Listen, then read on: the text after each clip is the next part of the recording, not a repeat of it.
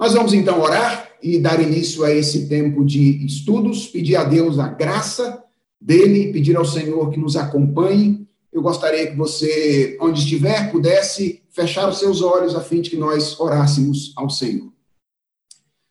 Senhor Deus, nós precisamos de Ti em todos os momentos da vida. Não há momento na nossa existência em que nós somos seres autônomos, independentes. Precisamos de Ti. E a nossa necessidade do Senhor fica bem clara quando nós nos aproximamos da tua palavra e queremos ouvir a tua voz. Deus ensina-nos nesta tarde, início de noite, a respeito da necessidade de nos dedicarmos ao Senhor de maneira familiar na realização dos nossos momentos culticos ou devocionais. Que a tua igreja seja, de alguma forma, estimulada por esse tempo em que estamos com reuniões presenciais restritas, a se dedicar familiarmente ao Senhor no âmbito do seu lar. Ensina-nos, ó Deus, nesta tarde, é a oração que nós fazemos em nome de Jesus. Amém. Irmãos, durante eh, esses dois domingos, domingo passado e este, nós demos uma pequena pausa no tema geral da classe de jovens, que é cristianismo e cultura, ou o cristão e a cultura, para refletirmos um pouco a respeito de um tema que me parece muito relevante e importante para o atual momento que nós estamos vivendo. Na semana passada, eu falei um pouco a respeito do culto individual ou do culto pessoal. E hoje eu gostaria de falar um pouquinho a respeito do culto doméstico ou do culto familiar. Esse é o assunto da nossa reflexão, da nossa aula de hoje. Quero repetir inicialmente aquilo que eu disse na semana passada sobre o porquê tratar deste assunto neste momento. Ah, aquilo que eu disse a respeito do culto individual vale também para o culto doméstico ou culto familiar. Há duas razões pelas quais eu acredito tratar sobre esse assunto é algo extremamente importante. Primeiro, porque ele é um assunto originalmente importante, originalmente fundamental. Ah, os princípios de liturgia da Igreja Presbiteriana do Brasil falam em três diferentes tipos de culto. Em geral, quando a gente usa a palavra culto, a gente pensa imediatamente no culto público, na reunião comunitária da igreja.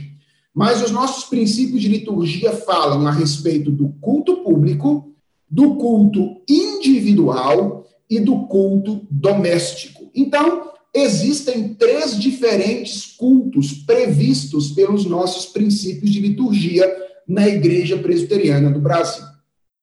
Embora esses dois últimos sejam previstos, eu disse na semana passada e repito hoje que nós exploramos pouco esse assunto é, enquanto objeto de estudos, e quando os mencionamos, o fazemos em aplicações genéricas. Quando nós falamos sobre a necessidade de amar a Deus, de servir a Deus, então nós é, mencionamos a necessidade de fazer com frequência a nossa devocional, nos engajarmos no culto doméstico, mas, em geral, são aplicações genéricas e nós não exploramos como um assunto particular esse assunto que nós estamos tratando nesses dois domingos, o culto individual e o culto doméstico. Mas, para além da importância original, eu, eu creio que esse assunto tem uma importância contextual. Ou seja, nós estamos vivendo aí o tempo do coronavírus, e o coronavírus nos impôs um desafio como igreja do Senhor Jesus Cristo, que é o desafio de ser povo de Deus, de manter a chama da fé acesa em nosso coração, num tempo em que nós não podemos nos reunir com frequência. Esse é um desafio que a igreja recebeu deste novo tempo. E eu disse na semana passada, reverberando um texto que eu havia escrito com base em um vídeo publicado pelo meu pai, é, lá em Ipatinga, Minas Gerais, que se a igreja quiser enfrentar de maneira adequada esse desafio, ela vai precisar cultivar algumas posturas Primeiro, uma postura de paciência, nós vamos ser pacientes, precisamos ser pacientes, porque nós não conhecemos o que é viver como igreja num momento como esse. Nós precisaremos ser criativos e estamos tentando ser. Por exemplo, estamos aqui usando as redes sociais, a internet, para alimentar a nossa fé e manter o nosso a chama do conhecimento de Deus acesa. Nós vamos precisar ser disciplinados, uh, e com isso tem a ver essas duas aulas, e nós vamos precisar ser corajosos porque pessoas precisarão ser amadas nesse momento em que há risco para nós. Ah, pessoas vão precisar ser transportadas, vão precisar ser atendidas, tudo isso num ambiente de risco e nós vamos precisar ser corajosos. Mas o ponto que eu quero atacar com essas duas aulas é a questão da disciplina. Porque num tempo em que nós estamos vivendo a vida regularmente, estamos podendo frequentar as reuniões da igreja, cultuar na companhia dos nossos irmãos todo domingo, nós temos essa exposição à palavra de Deus, à adoração pública com frequência, e nós nos obrigamos a fazer isso no deslocamento até a nossa comunidade local. Mas não tendo isso, nós precisaremos ser mais disciplinados com esses dois outros modelos de culto, que são o culto individual e o culto familiar ou o culto doméstico. Então, por que, que esse assunto ganha uma importância, uma relevância maior neste momento? Porque ser disciplinado no culto, ou de ser disciplinado no culto individual e no culto doméstico, é, depende a manutenção, de alguma forma, da nossa fé, do nosso conhecimento de Deus, do nosso crescimento em santificação durante esse período. Então, na semana passada, eu tratei do culto individual e hoje nós vamos tratar rapidamente do culto doméstico.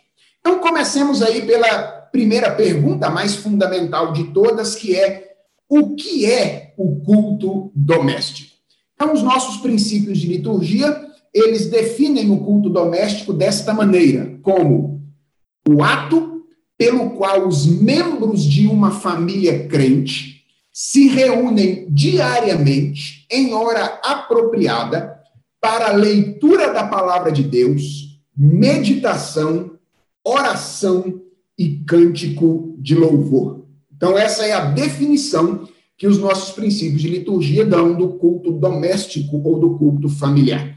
Três coisas nós extraímos aqui desta definição, não é? Quem é ou quem é o agente do culto doméstico é a família cristã. Então, toda família cristã, por princípio, deve cultivar este hábito de se reunir para cultuar ao Senhor em família. Então, essa é a primeira coisa que nós aprendemos com essa definição. A segunda é o quando ou com que frequência. E embora aqui nós não tenhamos, obviamente, uma definição rigorosa, uma frequência rigorosa, nós temos aqui uma frequência ideal, nós falamos em uma reunião diária em hora apropriada. Na verdade, alguns estudiosos, pessoas que escrevem a respeito desse assunto, dirão que é, a definição de uma vez por dia ainda estaria defasada. O melhor seríamos nos reunir duas vezes ao dia, ah, uma vez de manhã, no início do dia, outra vez à noite, como um marco, de certa forma, de que nós vivemos o nosso dia diante da face do Senhor. Mas é óbvio, é óbvio que nós precisamos lembrar que os nossos documentos históricos, eles são documentos datados de uma época particular e eles é, reverberam o seu tempo quando apresentam as suas definições. Mas trabalhemos com essa definição como ideal. O ideal é uma reunião diária em hora apropriada. E nós temos aqui o para quê, ou o que nós fazemos quando nós nos reunimos em culto doméstico ou familiar.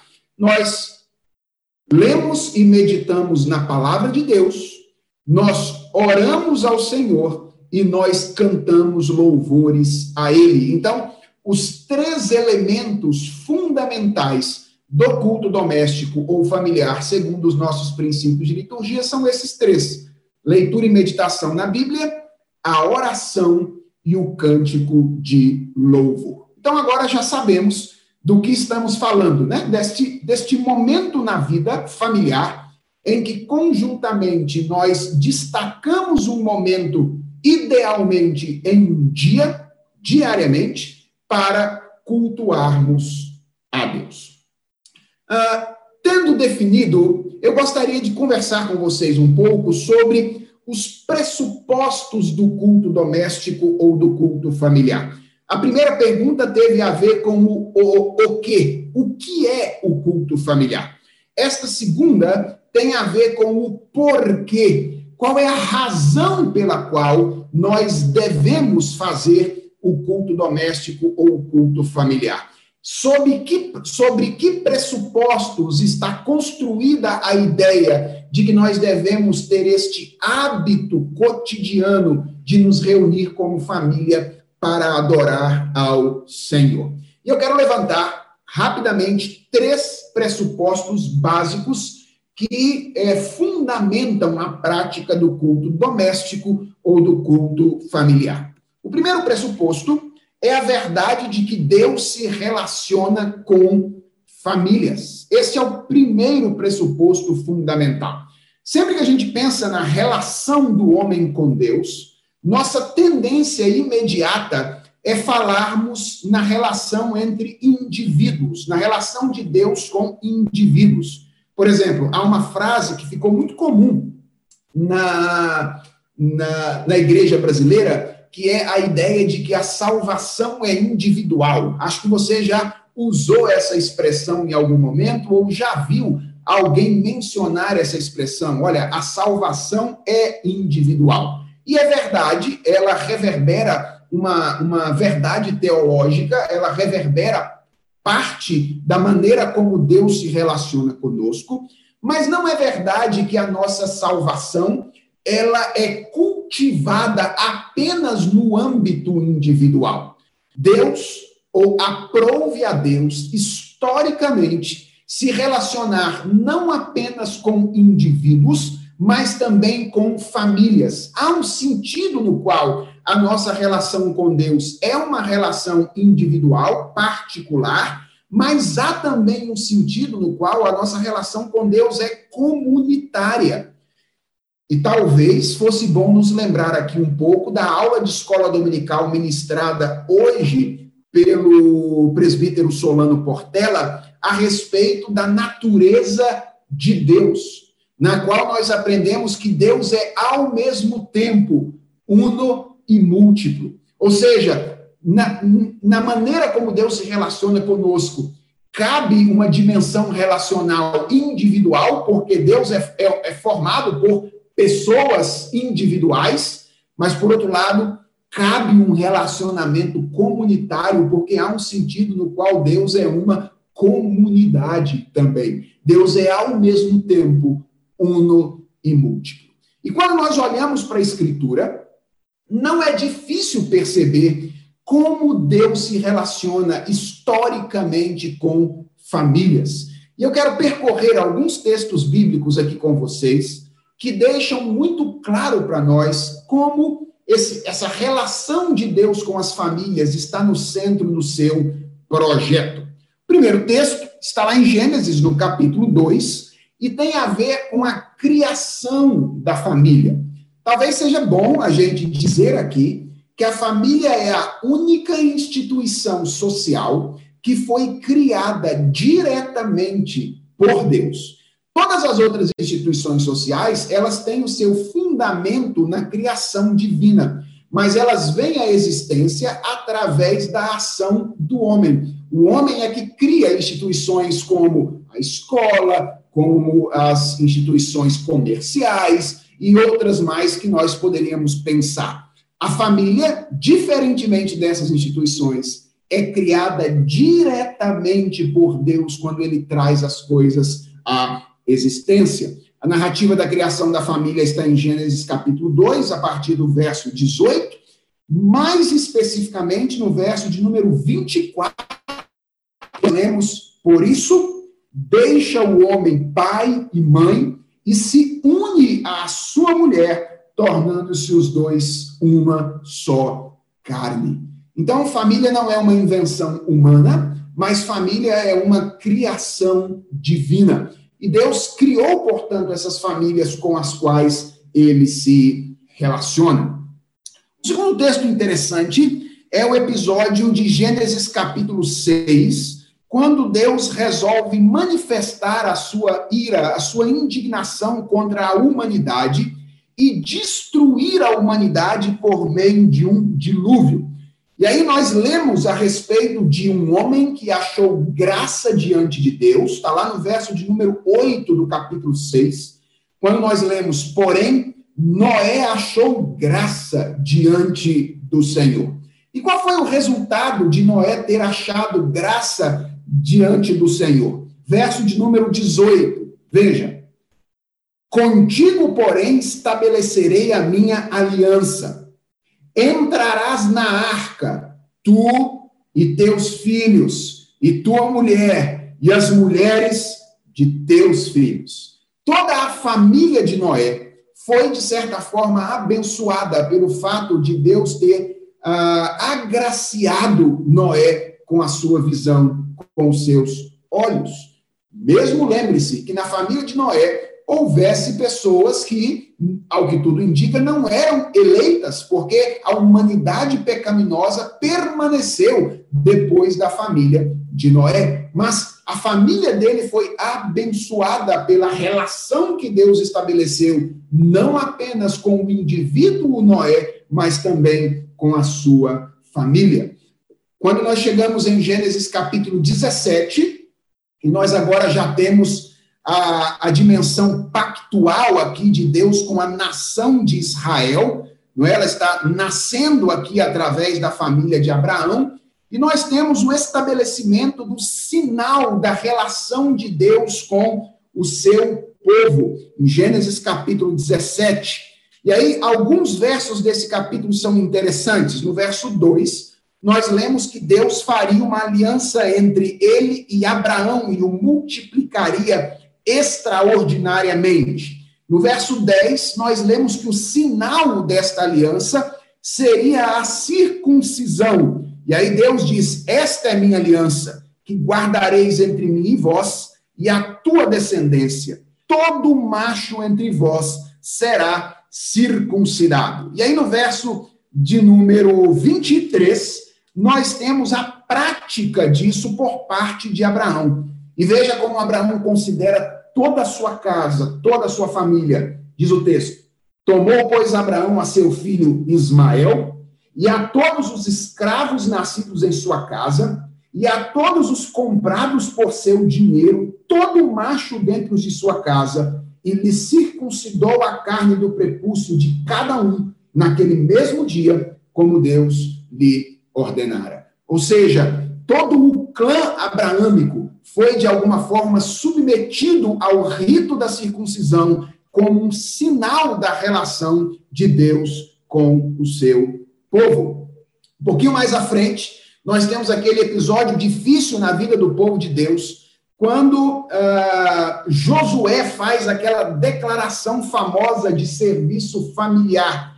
Era um momento de tensão em que as tribos que haviam pedido a Moisés que, que, a, para ficar fora da terra prometida, receberam de Josué autorização para voltar para lá. E em Josué capítulo 24, verso de número 15, nós então lemos essa declaração extremamente conhecida da maioria de nós, que é muitas vezes utilizada para ser colocada em quadros em nossa casa para, de alguma forma, fazer parte da decoração. Josué capítulo 24, verso 15, Josué diz: Porém, se vos parece mal servir ao Senhor, escolhei hoje a quem sirvais. Se aos deuses a quem serviram vossos pais que estavam da além do Eufrates, ou aos deuses dos amorreus em cuja terra habitais. Eu e a minha casa serviremos ao Senhor. A decisão não é, portanto, a decisão apenas de um homem, mas a decisão deste homem tem implicações para toda a sua casa. E eu poderia mencionar vários outros textos do Antigo Testamento, mas por uma questão de tempo, vamos correr para um Novo Testamento para a gente perceber que essa questão da relação de Deus com famílias não é uma questão exclusiva, particular do Antigo Testamento. Então, o primeiro texto do Novo Testamento que nós devemos mencionar é o sermão pregado por Pedro por ocasião do Pentecostes. Está em Atos capítulo 2. E vocês se lembram daquela menção que Pedro fez a respeito da promessa, quando depois de ouvirem o sermão de Pedro, os ouvintes perguntaram a ele o que é que nós vamos fazer Atos capítulo 2, a partir do verso 38, uh, ah, versos 38 e 39. E aí Pedro então responde: O que vocês têm que fazer depois de ouvir esse sermão? E ele diz: Arrependei-vos e cada um de vós seja batizado em nome de Jesus Cristo para a remissão dos vossos pecados e recebereis o dom do Espírito Santo. Veja a explicação. Pois para vós outros é a promessa para vossos filhos e para todos os que ainda estão longe, isto é, para quantos o Senhor nosso Deus chamar. E, obviamente, aqui o que Pedro está mencionando é que Deus tinha um projeto específico, não apenas para aquelas pessoas que eram parte ainda do povo judeu naquela ocasião, mas para a descendência daquelas pessoas nesta ocasião. Outro texto, ou outros textos importantes do livro de Atos dos Apóstolos são os batismos que são realizados pelos apóstolos nesta ocasião. Dois me chamam a atenção de modo especial. Primeiro, encontra-se em Atos capítulo 15, e é o batismo de Lídia. Atos capítulo 15, aquela mulher que foi convertida é, por meio da pregação do apóstolo Paulo, Atos capítulo 15, uh, versos 14 e 15. Deixa eu ver se é isso mesmo, acho que eu. Não, eu me equivoquei. Atos 16, não Atos 15. Atos 16, a partir do verso 14, quando Paulo diz, ou quando Lucas diz, narrando aqui o evento. Certa mulher chamada Lídia, da cidade de Tiatira, vendedora de púrpura, temente a Deus, nos escutava. O Senhor lhe abriu o coração para atender às coisas que Paulo dizia. E aí preste atenção no que diz o verso 15. Depois de ser batizada, ela e toda a sua casa nos rogou, dizendo: Se julgais que eu sou fiel ao Senhor, entrai em minha casa e aí ficai, e nos constrangeu a isso. Então, o batismo não foi recebido apenas por Lídia, mas foi estendido aos seus familiares. O mesmo aconteceu com o carcereiro de Filipos, ainda aí no capítulo 16, verso 30 até o verso 33. Lucas diz o seguinte: depois, trazendo-os para fora, disse: carcereiro, trazendo Paulo e Silas para fora, disse: Senhores, que devo fazer para que seja salvo? Responderam-lhe: Crê no Senhor Jesus e será salvo, tu e tua casa. E lhe pregaram a palavra de Deus e a todos os de sua casa. Veja a ênfase aqui: casa, os da sua casa. Verso 33 naquela mesma hora de noite, cuidando deles, lavou-lhes os vergões dos açoites.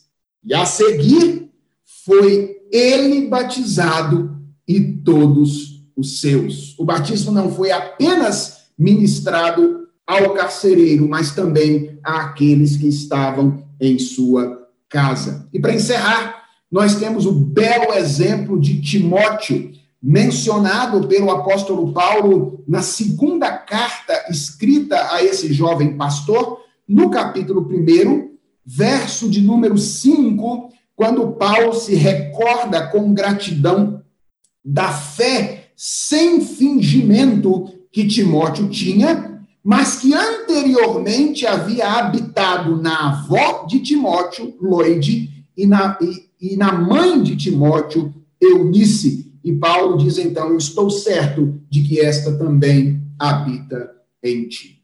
Então, aqui nós temos um apanhado de textos bíblicos do Antigo e do Novo Testamento que mostram que Deus não se relaciona conosco apenas individualmente, mas Deus se relaciona conosco como famílias. Aprove a Deus que a bênção dele fosse destinada a nós, não apenas enquanto indivíduos, mas também enquanto núcleos familiares. E esta é a primeira razão pela qual nós devemos nos reunir como famílias diante de Deus para adorá-lo e para prestar culto a ele. A segunda razão é que nós, enquanto família, carecemos de Deus. Nós precisamos do Senhor. Pensar um pouquinho em qual é a razão de ser da nossa família. Por que a família existe? E talvez a resposta mais imediata fosse: como todas as coisas, a família existe para a glória de Deus. E isto é verdade. Todas as coisas existem para a glória de Deus. E é importante entender que quando nós dizemos que as coisas existem para a glória de Deus, nós, o que nós estamos dizendo não é que as coisas atribuem um pouquinho mais de glória a Deus, como se ele pudesse se tornar mais glorioso do que já é. Na verdade, as coisas existem para expressar a glória que Deus possui. Quando nós entendemos isso, nós precisamos fazer, então, uma, uma segunda pergunta: como é que a família expressa a glória de Deus? E a resposta é por meio de uma dinâmica relacional que não é muito natural para seres humanos pecadores. Uh, a família ela é uma expressão dos relacionamentos divinos.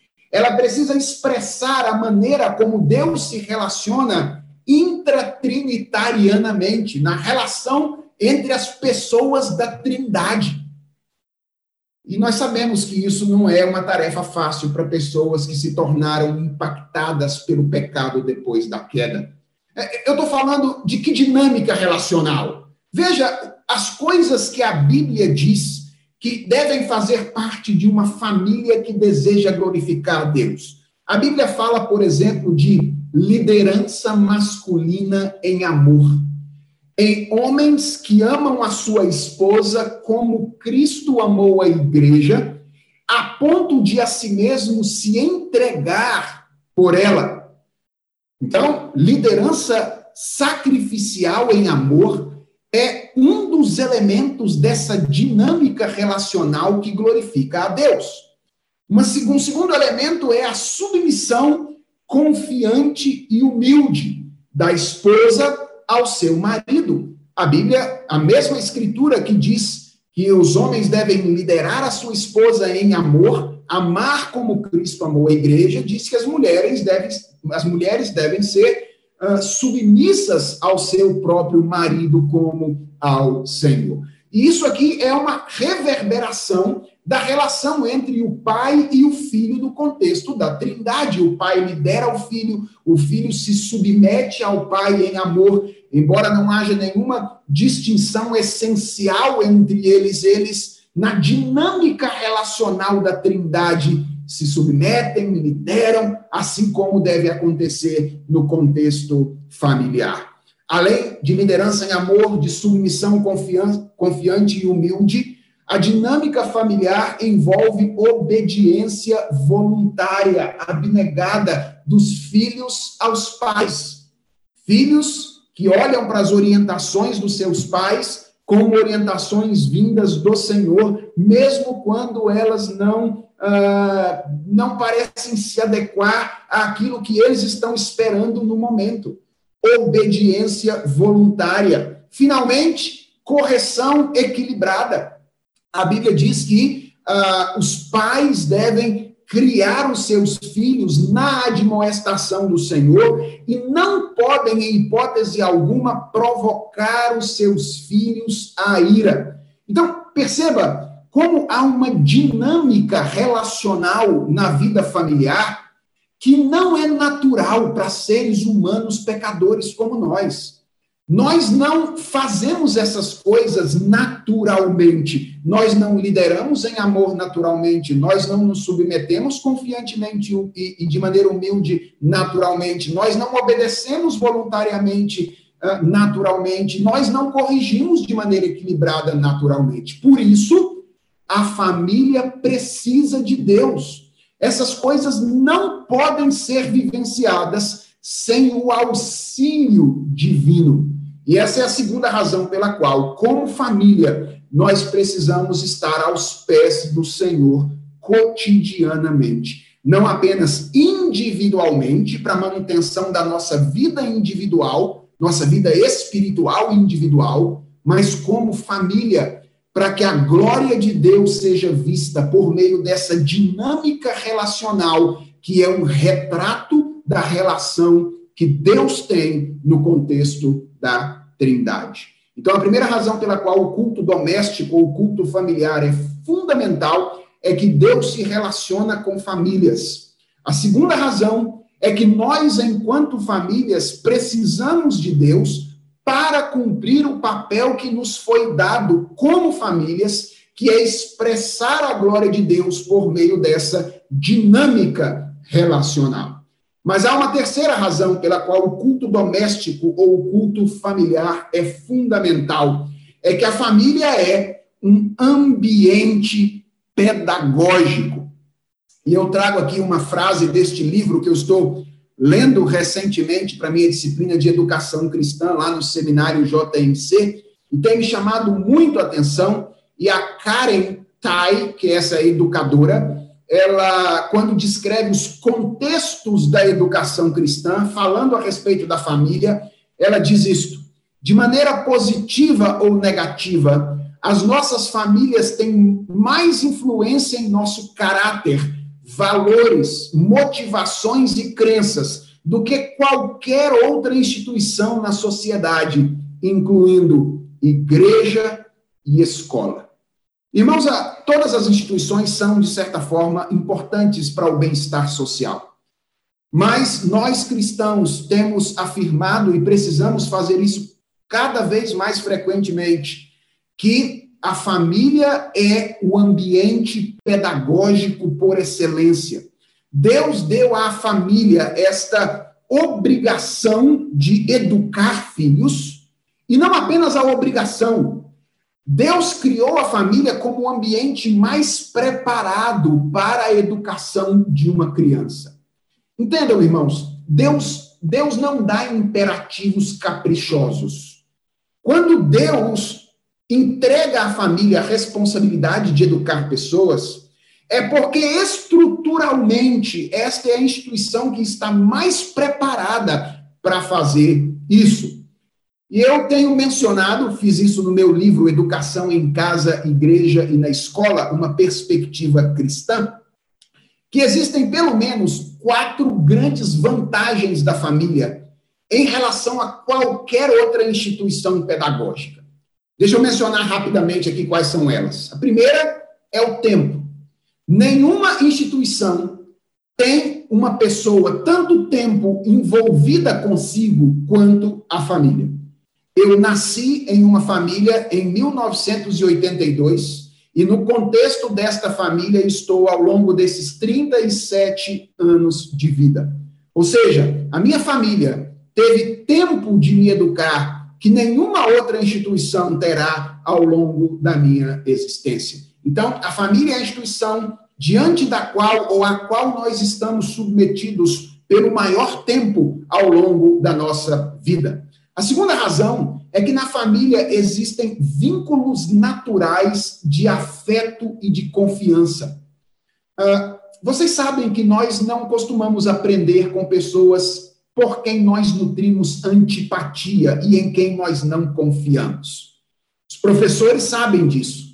Por isso, eles têm um grande desafio de criar vínculos de afeto e de confiança com um número enorme de alunos. Pensam num professor que tem média aí de 30 ou 40 alunos numa sala de aula, o esforço que ele precisa fazer para conquistar o afeto, a confiança desses alunos. Na família, isso, isso existe como ponto de partida.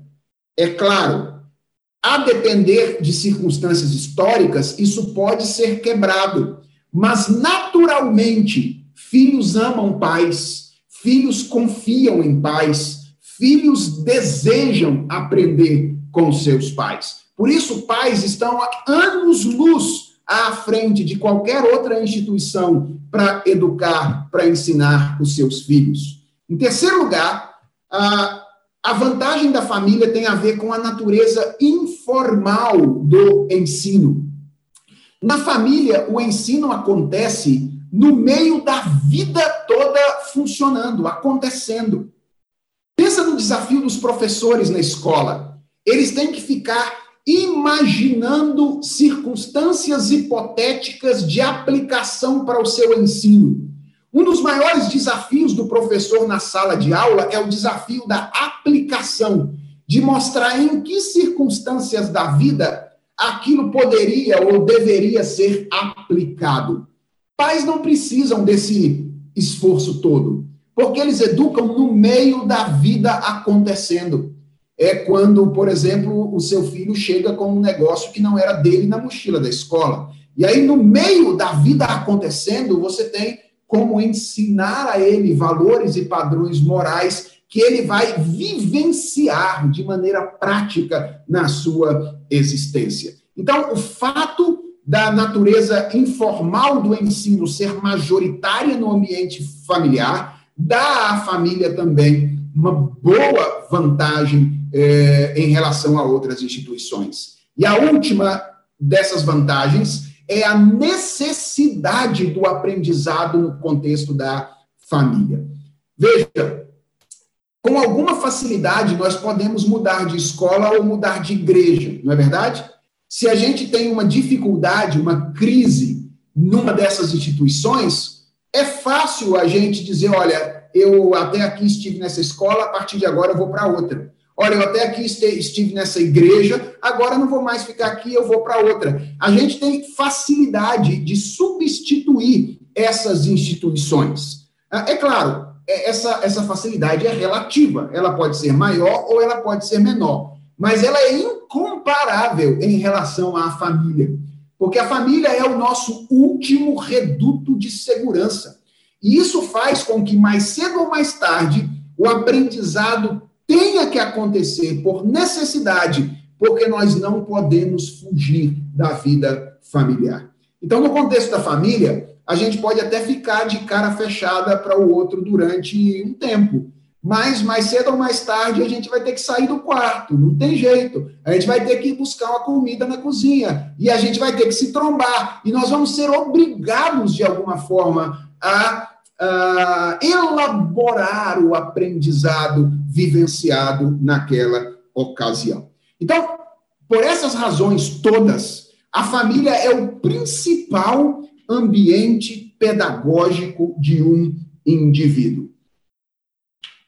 E preste atenção: a família não ensina apenas de maneira intencional. Aqui está um grande erro que nós cometemos. Nós, às vezes, imaginamos que nós só ensinamos quando nós nos dispomos intencionalmente para isso. Mas isso não é verdade. Nós ensinamos o tempo inteiro.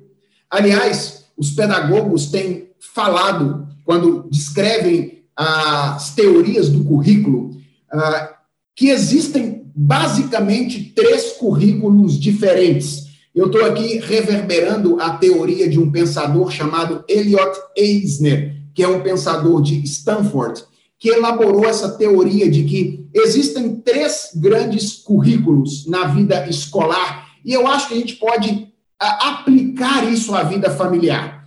É o currículo explícito, que é aquilo que a gente ensina através do que a gente diz, o conteúdo escolar propriamente dito, o currículo implícito, que é o que a gente ensina através daquilo que a gente faz. Na maneira de ensinar, nós estamos comunicando algumas verdades às pessoas, e há aquilo que ele chama de currículo nulo, que é o que nós ensinamos pelo descarte de coisas, ou seja, por não incluir determinadas coisas no nosso ensino. Nós estamos dizendo que aquelas coisas não são importantes. Nós estamos ensinando que não vale a pena se preocupar com aquelas coisas. Então preste atenção. Baseado nessas três, nesses três tipos de currículo, nós poderíamos dizer que quando nós nos engajamos com o culto doméstico, ou quando nós nos engajamos com o culto familiar, nós estamos ensinando explícita e implicitamente. Ou seja, nós estamos ensinando através do que nós falamos, e nós estamos ensinando através da maneira como nós exigimos que os nossos filhos se comportem, a maneira como nós nos comportamos, a maneira como nós nos referimos à palavra de Deus. Todas essas coisas são meios através dos quais nós implicitamente estamos ensinando. Por essa razão, frequentemente, filhos acostumados, adaptados ao culto doméstico, tendem a se adaptar com mais facilidade ao culto público. Eu não estou dizendo que isso é automático ou mecânico, mas a tendência é que seja assim. Quando nós treinamos os nossos filhos a cultuar ao Senhor desde cedo no ambiente familiar, ele se adapta àquele movimento cultico e ele tende a reagir ao culto público de uma maneira mais tranquila, mais quieta, ah, mais participativa, inclusive, do culto nesta ocasião. Agora preste atenção: quando nós ignoramos o culto familiar ou o culto doméstico, nós não o incluímos na nossa agenda, nós também estamos ensinando. Nós estamos ensinando através do currículo nulo. Nós estamos dizendo para os nossos filhos, sem palavras, que o culto não é importante. Que a vida devocional, a vida de dedicação ao Senhor, não é algo que nós deveríamos fazer. Então, eu espero, irmãos, que aqui estejamos conscientes da necessidade de nos engajarmos nessa prática do culto doméstico. Por essas três razões. Porque Deus se relaciona conosco não apenas individualmente, mas com famílias. Porque nós, como famílias, precisamos de Deus para cumprir o nosso propósito original. E porque a família é o ambiente pedagógico por excelência, através do qual os nossos filhos são treinados para cultuar ao Senhor. Bem, se nós sabemos disso, por que não fazemos isso, não é? E aqui eu quero trabalhar rapidamente com as duas desculpas mais comuns que nós costumamos oferecer para nos livrar da prática ou do hábito do culto doméstico. Eu creio que são basicamente duas desculpas. A primeira delas é de que o culto doméstico não tem base bíblica, não é? Não tem base bíblica. E o que é que nós estamos dizendo quando fazemos uma afirmação como essa, ou as pessoas que fazem essa afirmação? Basicamente, o que eles estão dizendo é que não há um imperativo na Bíblia para o culto doméstico. Ou seja, não tem lá entre os dez mandamentos ou entre as muitas leis, seja no Antigo ou no Novo Testamento, uma determinação de Deus dizendo: farás o culto doméstico, separarás uma ocasião durante o dia para ensinar ou cultuar, uh, ensinar os seus filhos e cultuar ao Senhor. Então, esse é um primeiro argumento. Não existe base bíblica, é uma desculpa que nós damos. E, por base bíblica, nós estamos nos referindo a um imperativo. Irmãos, qual é o problema deste argumento? O problema desse argumento é que ele pressupõe que a nossa relação com Deus é uma relação jurídica e não um vínculo de amor. Ou seja, ele pressupõe que nós, na nossa relação com Deus, nós devemos nos limitar a fazer apenas aquilo que Deus declarou claramente que nós deveríamos fazer. Ou seja, eu tenho um conjunto de obrigações e eu vou cumprir o meu conjunto de obrigações, nada mais, nada menos. Mas Deus não se relaciona conosco juridicamente apenas. Aliás, Jesus Cristo disse aos seus discípulos algo que se aplica a nós, que é absolutamente profundo. Ele disse: Eu já não tenho chamado vocês de servos, vocês de amigos, porque eu tenho revelado a vocês a vontade do meu Pai. Deus se relaciona conosco, os seus discípulos, como amigos. Nossa relação com Deus é um vínculo de amor. E sabe o que isso significa? Que numa relação de amor, a gente não fica limitando o que a gente deve fazer. A gente está sempre disposto a fazer mais do que aquilo que nos é exigido. É assim que a gente age em uma relação de amor. Veja que interessante essa citação que está neste livro que a editora Vida Nova disponibilizou esta semana gratuitamente é, para você que é só visitar o site lá da Amazon e você vai conseguir comprar gratuitamente este livro, Culto em Família. E, preparando aqui este, esta aula, eu pude ler esse livro disponibilizado aí pela editora Vida Nova, a quem eu agradeço, e veja o que o autor diz aí em uma das suas afirmações. O culto em família não é algo que somos obrigados a fazer. A nossa posição de justificados diante de Deus não é impactada pelo fato de conduzirmos nossa família em adoração ou não. Cristo já realizou todo o necessário para nossa salvação. Ao contrário, o culto em família, como outras disciplinas espirituais, torna-se algo que desejamos fazer. Percebeu aqui como, como isso é, é, parece pequeno, mas muda tudo. A gente tem a tendência de olhar para o culto familiar como uma questão de obrigação. E aqui ele está propondo que a gente olhe para o culto familiar como uma questão de privilégio. Não é algo que a gente deve, é algo que a gente deseja fazer. As obrigações na vida cristã elas são, de alguma forma, encapsuladas pelo desejo de obediência a Deus. E ele termina dizendo: assim como toda a vida cristã é vivida na graça, nós usufruímos do culto no lar e o realizamos pela mesma graça. Prestou atenção no verbo usufruir? Nós usufruímos dessa dádiva de cultuar ao Senhor na companhia dos nossos familiares. Então, eu não creio que esse seja um argumento válido, essa seja uma desculpa válida de que nós não precisamos fazer porque não tem base bíblica, não tem um imperativo bíblico. Nossa relação com Deus não é jurídica apenas, é um vínculo de amor. E numa relação de amor, nós, uh, nós nos movimentamos para fazer mais do que aquilo que nos é exigido. Essa citação é do culto, livro Culto em Família, uma bênção à sua espera, que foi é, disponibilizado recentemente pela editora Vida Nova. A segunda desculpa mais comum é não tenho tempo. Ou esse negócio de culto familiar era uma coisa da igreja antiga. A igreja no mundo contemporâneo não tem condição de realizar mais esta atividade.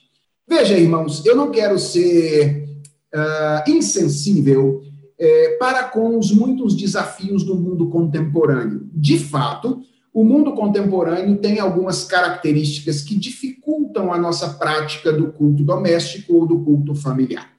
Mas assumir essa desculpa como uma razão para não fazê-lo é assumir um pressuposto equivocado. Qual o pressuposto? O de que nós somos meros produtos do meio e não sujeitos livres e responsáveis por aquilo que nós fazemos. A, a organização da nossa agenda é uma responsabilidade individual nossa. Nós não podemos culpar o tempo pela nossa falta de responsabilidade.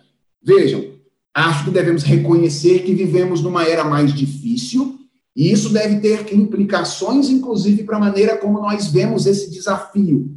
Mas daí a dizer eu não tenho tempo, então não vou fazer, há um espaço muito grande. E isso significa responsabilizar seres não morais por atitudes morais. Eu me lembro que uma vez eu estava conversando com um seminarista que estava com dificuldade nas suas atividades. Ele havia tirado algumas notas baixas. Eu era tutor dele na ocasião e estava fazendo algumas cobranças. E aí então eu disse a ele: Olha, você tem uma explicação para o fato de que essas notas vieram todas baixas assim? E ele tentava se explicar de um lado, de outro, de um lado, de outro. E aí até chegou num momento, ele olhou para mim e disse: Pastor, eu já sei quem é o responsável por isso tudo ter acontecido. E aí eu disse: Ah, é? Você já tem, já sabe quem é o responsável? E ele disse: Eu sei, o responsável é o tempo. E aí eu olhei para ele e disse: Rapaz, não faça isso. Você não pode responsabilizar entes não morais. Se existe alguém que é um ser responsável nesta relação, somos nós, seres humanos. Ou seja, eu posso dizer: eu não consegui gerir bem o meu tempo para que essas notas fossem alcançadas. Da mesma forma como eu posso dizer, eu não tenho conseguido gerir bem o meu tempo para incluir o culto doméstico na minha agenda. Mas isso não é uma responsabilidade do tempo, isso é uma responsabilidade nossa, que somos os seres morais criados à imagem e semelhança de Deus. A organização da nossa agenda é uma responsabilidade nossa. De modo, irmãos, que eu não creio que haja desculpas da nossa parte para deixar de criar este hábito de realizar o culto doméstico ou o culto familiar. E aqui eu quero falar de maneira muito especial aos homens, aos chefes de família, porque pesa sobre os ombros dos homens, os nossos ombros, a responsabilidade de conduzir como sacerdotes do lar a nossa casa na adoração ao Senhor. E eu sei, meus irmãos, que às vezes há muitas outras razões que eventualmente podem, uh, que nós podemos usar de desculpa para não realizar. Mas nós precisamos assumir a nossa responsabilidade com a graça de Deus intercedendo a Deus por nós, nos lembrando que Ele é gracioso de assumir essa tarefa de conduzir a nossa família é, na adoração é, comunitária, no contexto familiar, ao Senhor nosso Deus.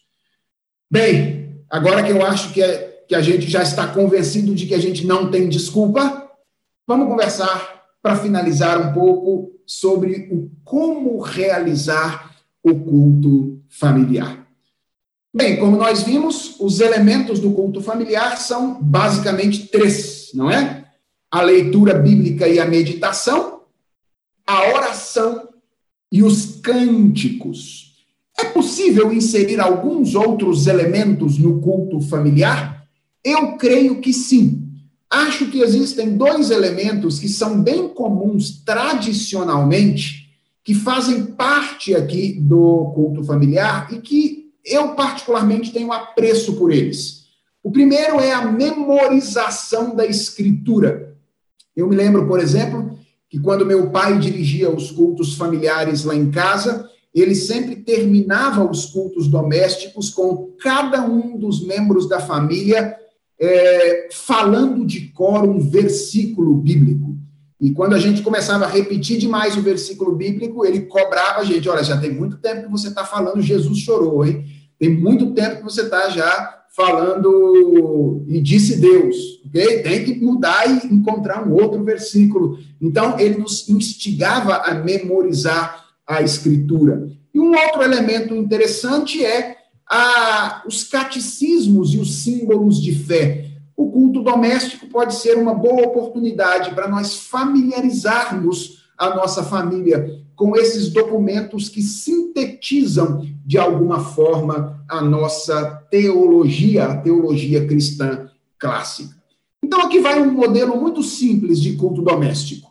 Você pode começar com uma oração, pedindo aos membros da família, ou a um dos membros da família, que orem a Deus pedindo que abençoe aquele momento de reunião. Então você pode cantar um ou dois cânticos espirituais ou hinos. Eu sugiro a você que tem filhos que sempre os contemple na escolha dos cânticos. Então, cante um cântico mais voltado para os adultos, cante também um cântico voltado para as crianças. Por que não fazer tudo para as crianças, pastor? Porque essa pode ser uma oportunidade de enriquecimento em outras áreas. Então, eu aqui em casa, por exemplo, tenho um filho bastante perguntador.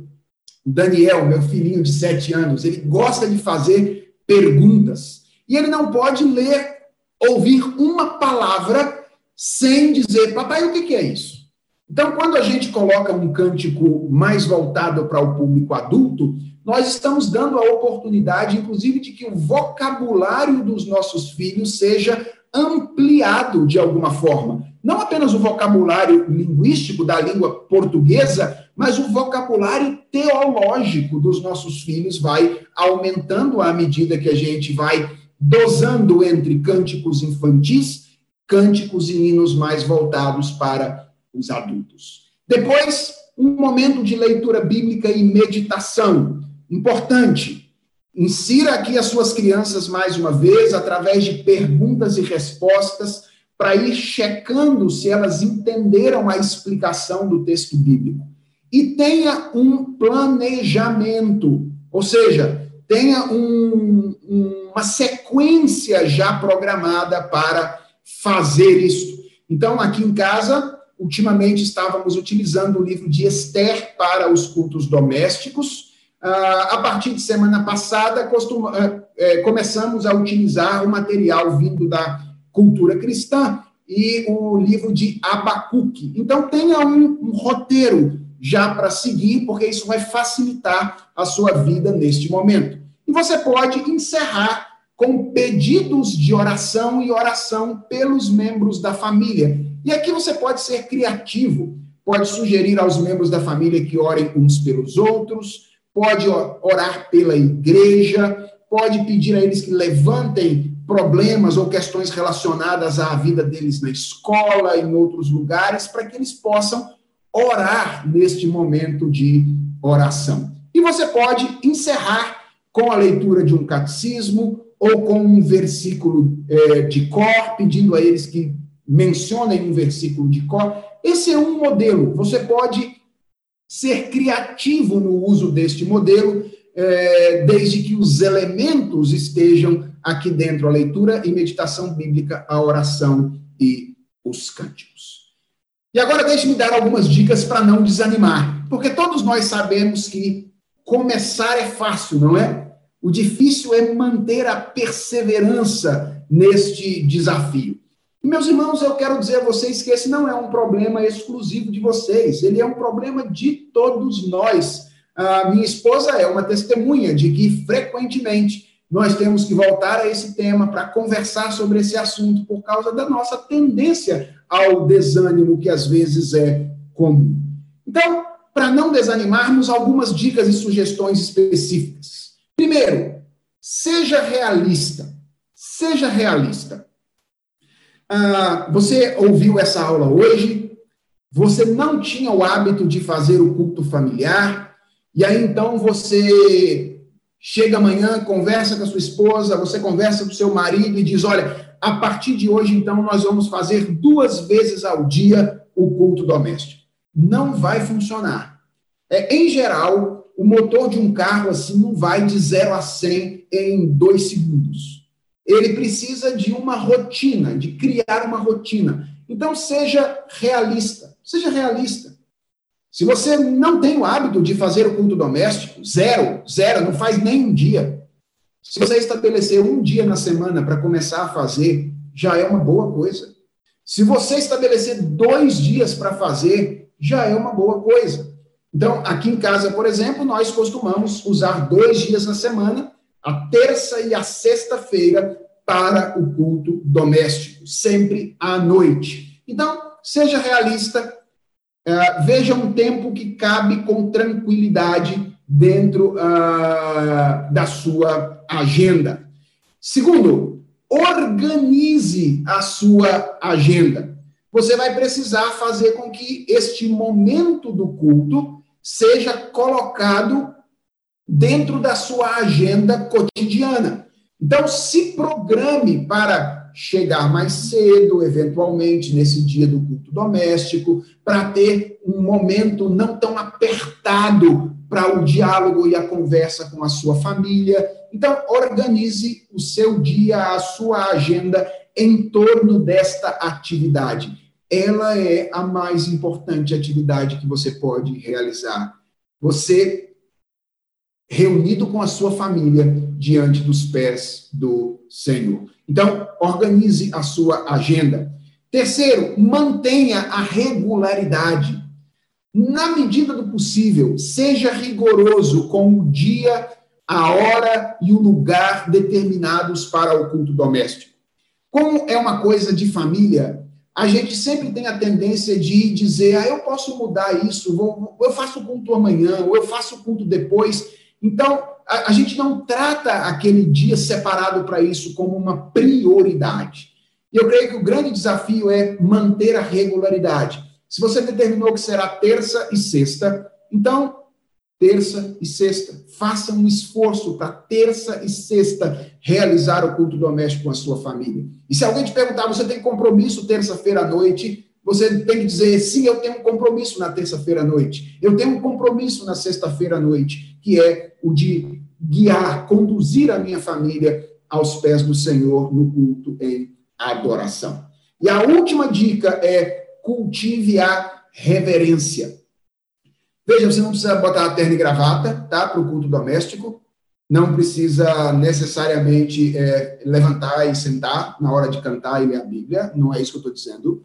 Mas se você não tratar aquele momento como um momento singular, um momento distinto dos demais, rapidamente aquele momento do culto doméstico vai cair na rotina e ele vai se misturar com a vida comum no lar.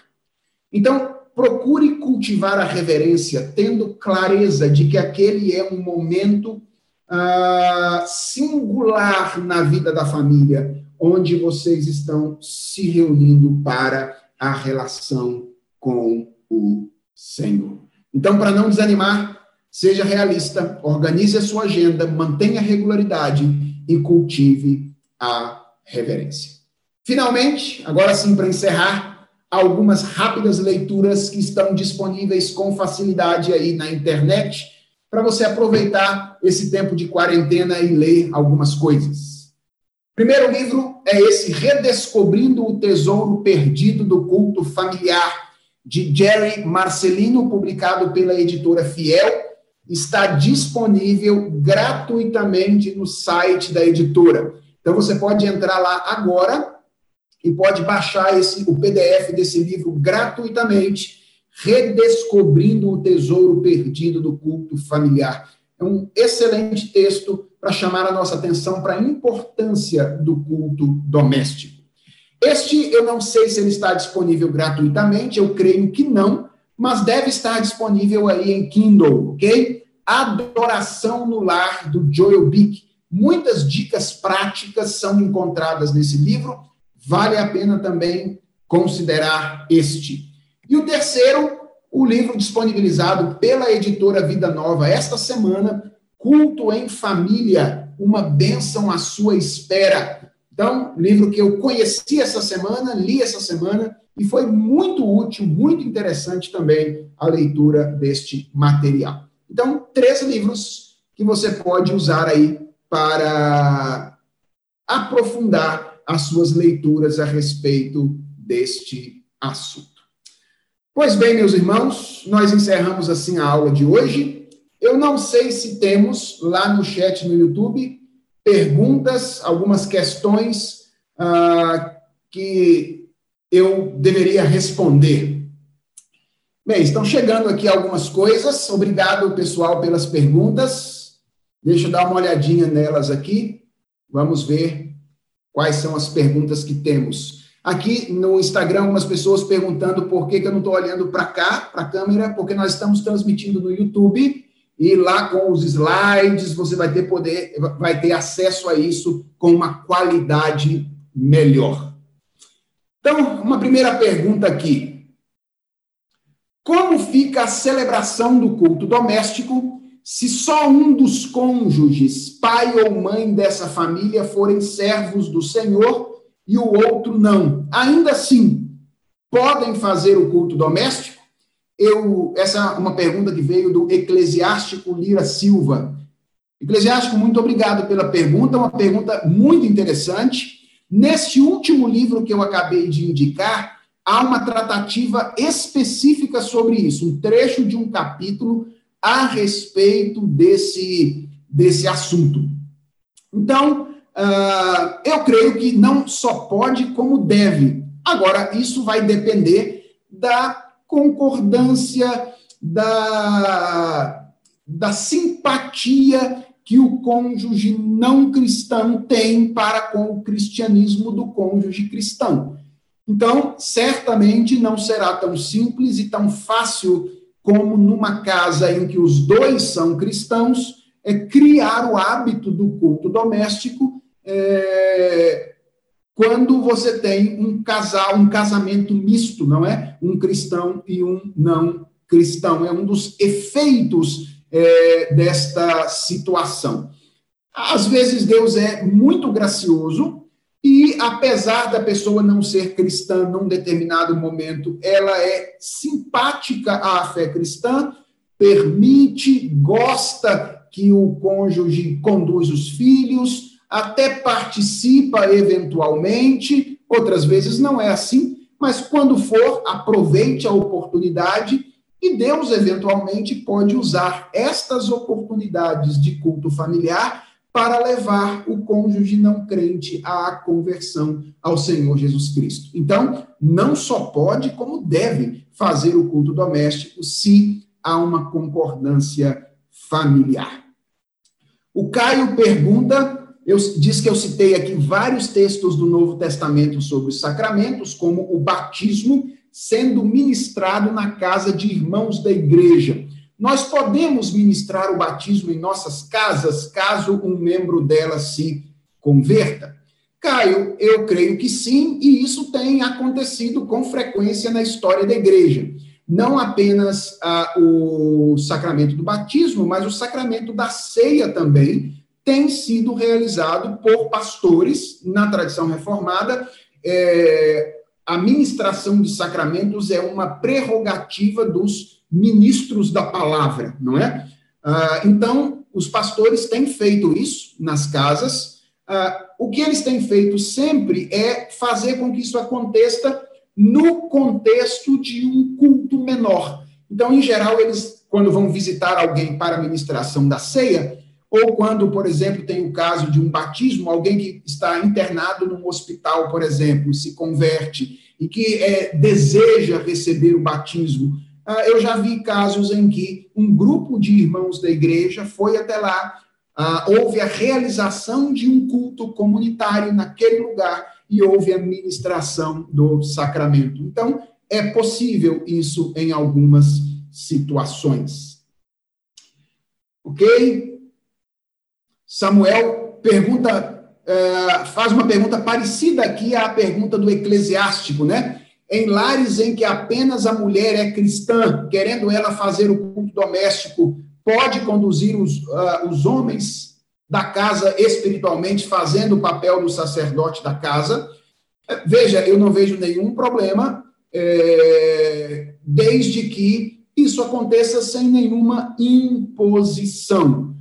Então, o, há um desafio aí dessas mulheres cristãs de convencerem os seus maridos é, da importância da vida espiritual dos seus filhos, não é? Então, eu creio que não há nenhum problema e em os homens haver, é, desejando participar do culto conduzido pelas suas esposas, eles podem ser abençoados é, através do trabalho delas, não é? Ah, o Caio está ali é, perguntando o que, que é conduzir sacerdotalmente nossa família ao culto do lar. Se a, se a mulher tiver mais condições, ela não pode fazer essa direção. Tem um pouco a ver com a pergunta que eu acabei de responder, do Samuel. Ah, o, o sacerdotalmente aqui, Caio, tem a ver um pouco com uma lembrança do período do Antigo Testamento, quando o homem era o sacerdote da sua casa, ele inclusive sacrificava, não é? Em favor dos seus filhos, quando a igreja institucional não estava ainda estabelecida. Então, ah, foi apenas uma, uma lembrança aqui é, linguística daquele tempo do Antigo Testamento. Reverendo Felipe, essa é uma regra geral, pergunta o Rony Lima, de sempre ser o homem responsável pela condução do culto familiar, mesmo a mulher sendo capaz? Olha que interessante. Uh, eventualmente, você pode ter em casa uma mulher que tenha mais facilidade no ensino do que o homem. Às vezes, Deus agraciou, é, nós estamos falando de um casal cristão, e Deus agraciou a mulher com o dom de ensino. Deus dá dom de ensino às mulheres. E às vezes elas têm maior facilidade de ensinar as crianças do que o seu marido. Então, aqui em casa, por exemplo, Lenice tem mais facilidade, minha esposa, do que eu com o ensino das crianças. É por isso que ela fica responsável pela devocional das crianças cotidianamente. Então, eu não creio que o homem deixa de ser responsável pela condução do seu lar quando ele atribui à sua mulher a tarefa de conduzir o culto, se ela tem mais capacidade para o ensino das crianças, por exemplo. Então, ser responsável significa, inclusive, delegar tarefas. E à medida que as crianças vão crescendo, por que não incluir as crianças na condução do culto familiar?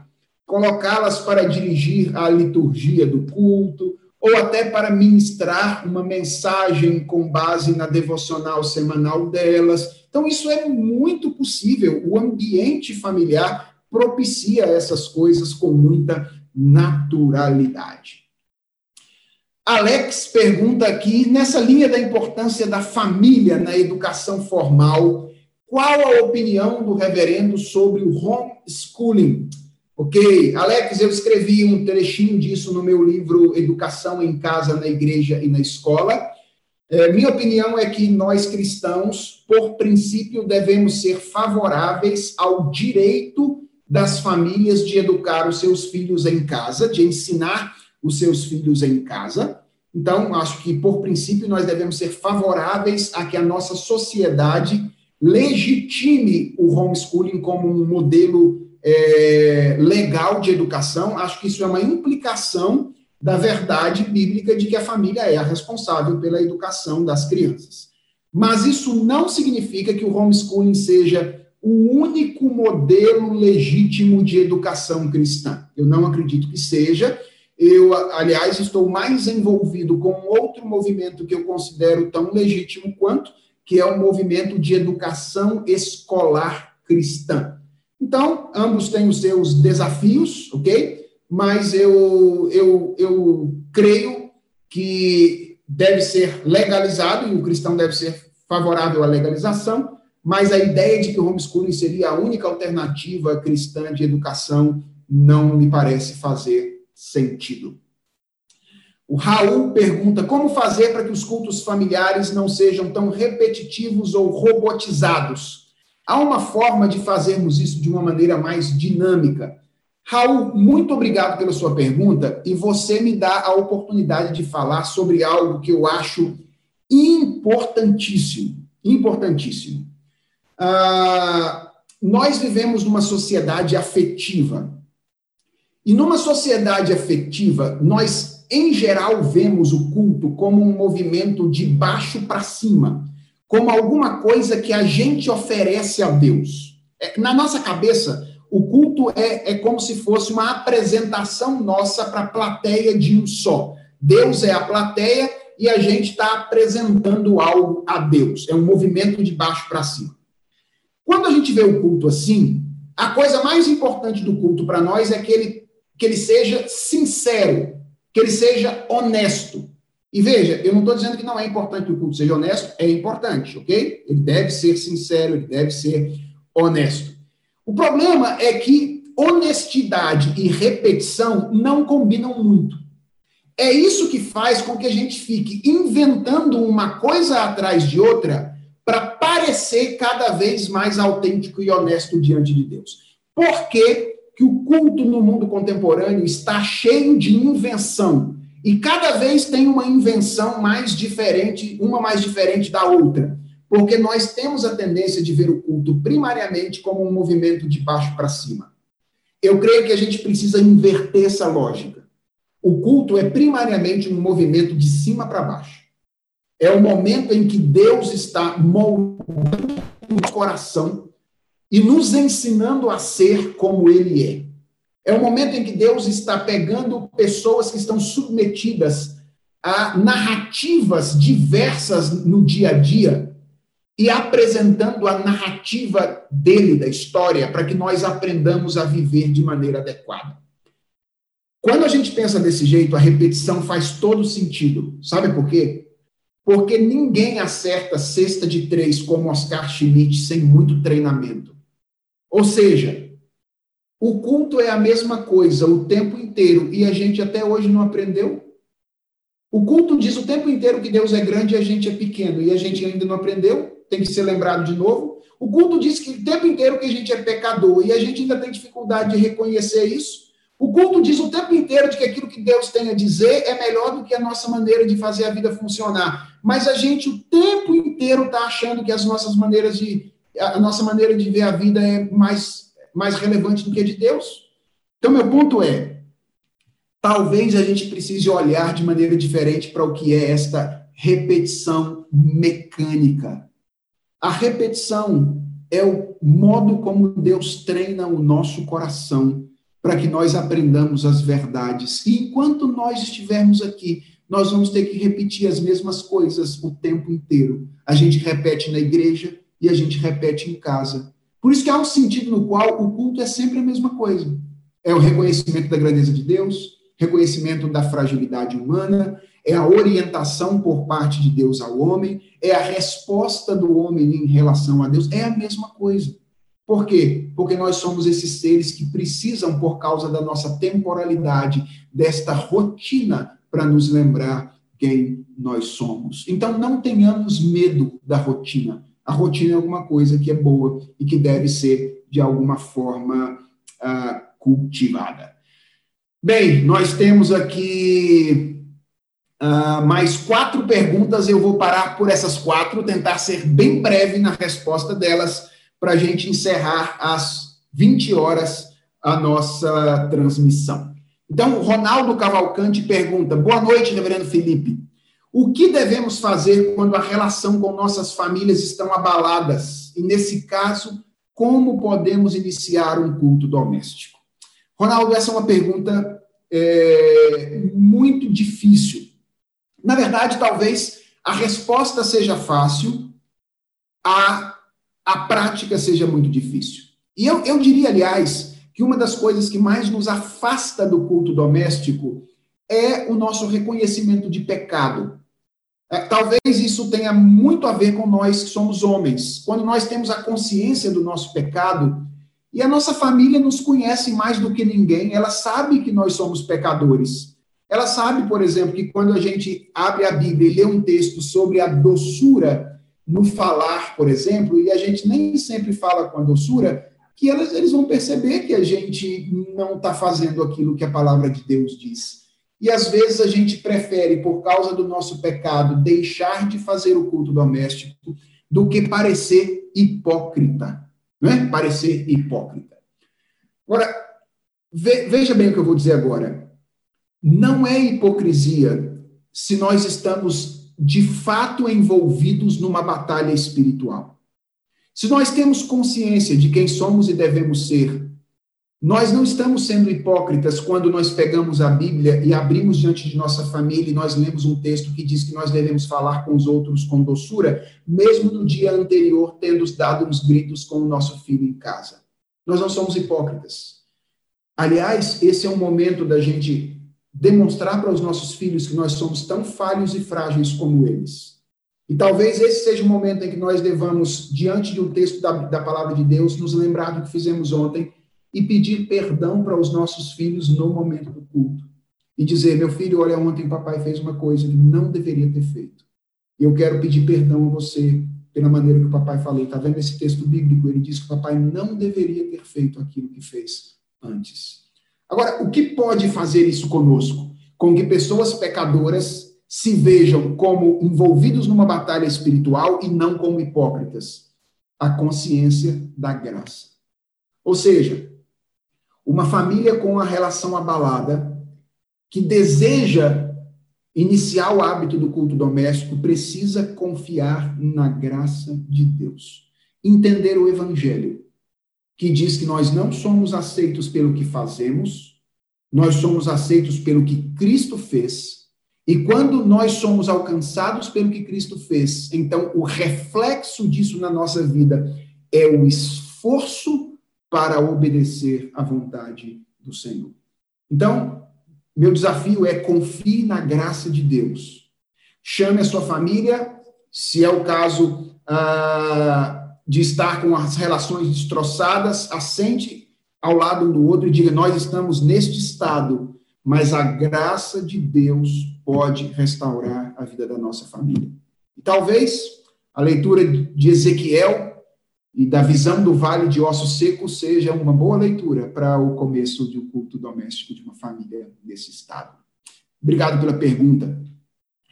Leonardo pergunta, reverendo, como fazer para convencer as pessoas de sua casa, sendo todas elas não crentes, a aderirem ao culto doméstico? Difícil, Leonardo, muito difícil.